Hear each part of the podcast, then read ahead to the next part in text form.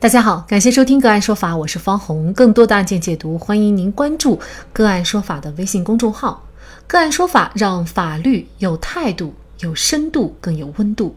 今天呢，我们跟大家一起来聊一下下车时开门致人死亡获刑。王某开车送朋友李某某回家，在行驶到李某某居住的小区附近时，王某就把车停放在小区西侧路北的人行道上。李某某见车停下，就打开侧门准备下车，而正在这个时候，就和后边骑电动车经过的许某某发生了碰撞，导致许某某倒地。送医以后，因为其颅脑严重受损，抢救无效死亡。交警部门认定王某。驾驶员王某违反禁止在人行道上停放机动车的规定，负事故的次要责任；而李某某打开车门妨碍车辆通行的过错行为，相比王某将车停放在人行道上的过错行为，对事故发生起的作用更大，过错也更为严重，负事故的主要责任。案件审理过程中，被害人亲属提起刑事附带民事诉讼。下车开门，我们每一个人都会有这样的一个举动。但是呢，可能在一些时候呢，就忘记了观察后面是否有车辆经过。那么在这种情况下，一旦发生损伤甚至是死亡，开门的人要承担的责任是不是严重到，是不是严重到会被判刑？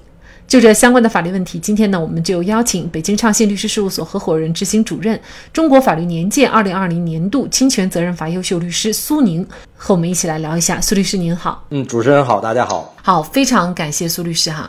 呃，其实这个开门杀呢，我前两天还就是自己呢是亲眼看到这样的一个事儿哈，就是也是一辆小轿车的驾驶员，然后呢他在堵车的过程当中啊，他可能下来他就把门打开了，但是打开的时候他就没有注意后面有一辆摩托车，而且摩托上还载着人啊，然后一下子当场两个人就全部倒了。这种行为呢，确实有的时候比较常见，尤其是乘客，可能驾驶员还有这样的意识，但是车上有的时候坐的人呢，他这种意识可能就。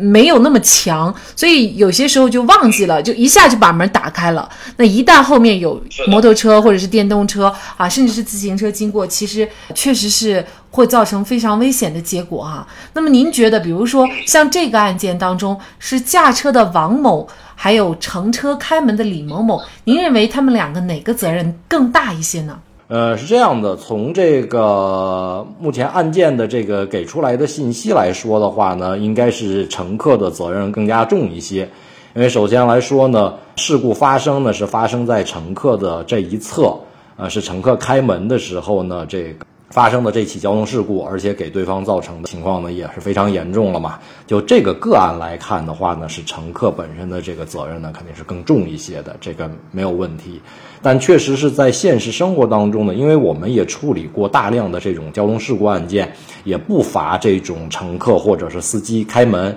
然后导致的这个交通事故。那么确实是根据乘客司乘双方把各自的过错的话呢，交警在责任认定上呢，也确实是存在不同的。那么有认司机全责的，有认这个乘客与司机呢共同承担责任，那么也包括司机主责、乘客次责，甚至是司机与乘客同责，这种情况都有。主要是还是要看事故发生的时候，双方谁存在的过错更多一些。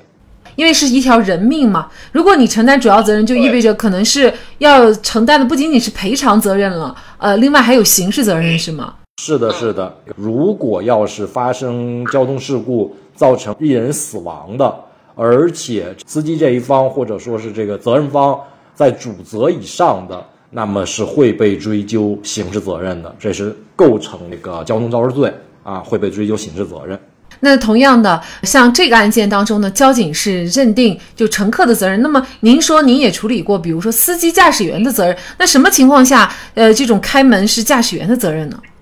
呃，一般来说呀，就是我们在司法实践当中总结的吧，就是首先，如果是营运性的车辆的话，那么在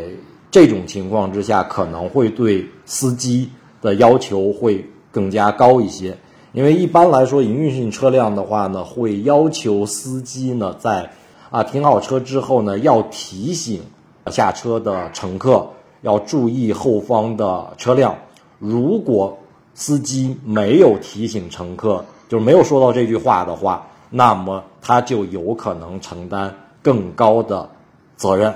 啊，这个是在实践当中呢是比较常见的。还有呢，就是如果司机在停车的过程当中没有停到一个合适的位置，这个在道交法当中呢，对于侧方位停车是有明确的法律规定的，就是它要求你的车辆停靠在路边的话，你的和这个马路牙子的这个位置，它距离是有要求的。因为这种要求呢，就是它保证你停到这个车。靠路靠边停车之后呢，后方是不可能有车辆或者是行人插入到这个停车与马路之间的这个缝隙的。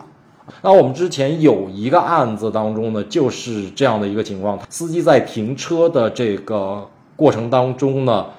没有严格的按照法律的这个规定去停，而且他停的这个间隙是比较大的，所以他乘客在开车门之后呢，后方呢。插上来一辆电动自行车，最后撞到了这个车呃车门上，然后后方的这个这个电动自行车的这个骑行者呢，也是受到了相应的这个人伤害。在这种情况之下，我记得当时交警给出的这责任就是司机的全责。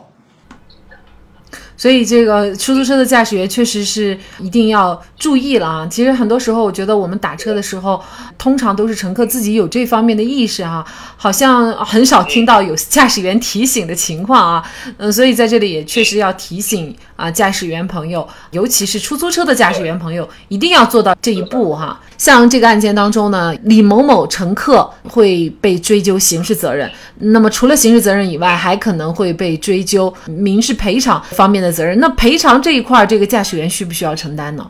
可以看到，驾驶员本身呢是有一个次责在的嘛，那他肯定是要承担这个次要的赔偿责任，这肯定是要有的。但是乘客本身的责任呢，肯定是要由乘客来承担的。当然，如果这辆车购买了足额的商业三者险的话，那么在这种情况之下呢，是可以优先由保险公司呢在保险范围之内。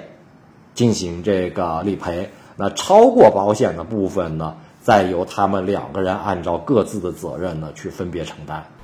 本案法院经过审理认为，李某某违反交通运输管理法规，发生重大事故致一人死亡，负事故的主要责任，其行为构成交通肇事罪。但是李某某具有如实供述的情节，依法予以从轻处罚。最终判决李某某有期徒刑一年零三个月。并与王某按照相关责任承担民事赔偿责任。所以下车开门前注意观察，就和过马路要观察红绿灯一样。我们每个人都应该履行好基本的对安全的注意义务。好，在这里再一次感谢北京畅信律师事务所合伙人、执行主任、中国法律年鉴二零二零年度侵权责任法优秀律师苏宁。那更多的案件解读，欢迎大家关注我们“个案说法”的微信公众号。另外，您有一些法律问题需要咨询，都欢迎您添加幺五九七四八二七四六七这部手机号的微信号向我们进行咨询，我们会将您的问题转给我们专业资深的律师进行解答。好，感谢您的收听，我们下期节目再见。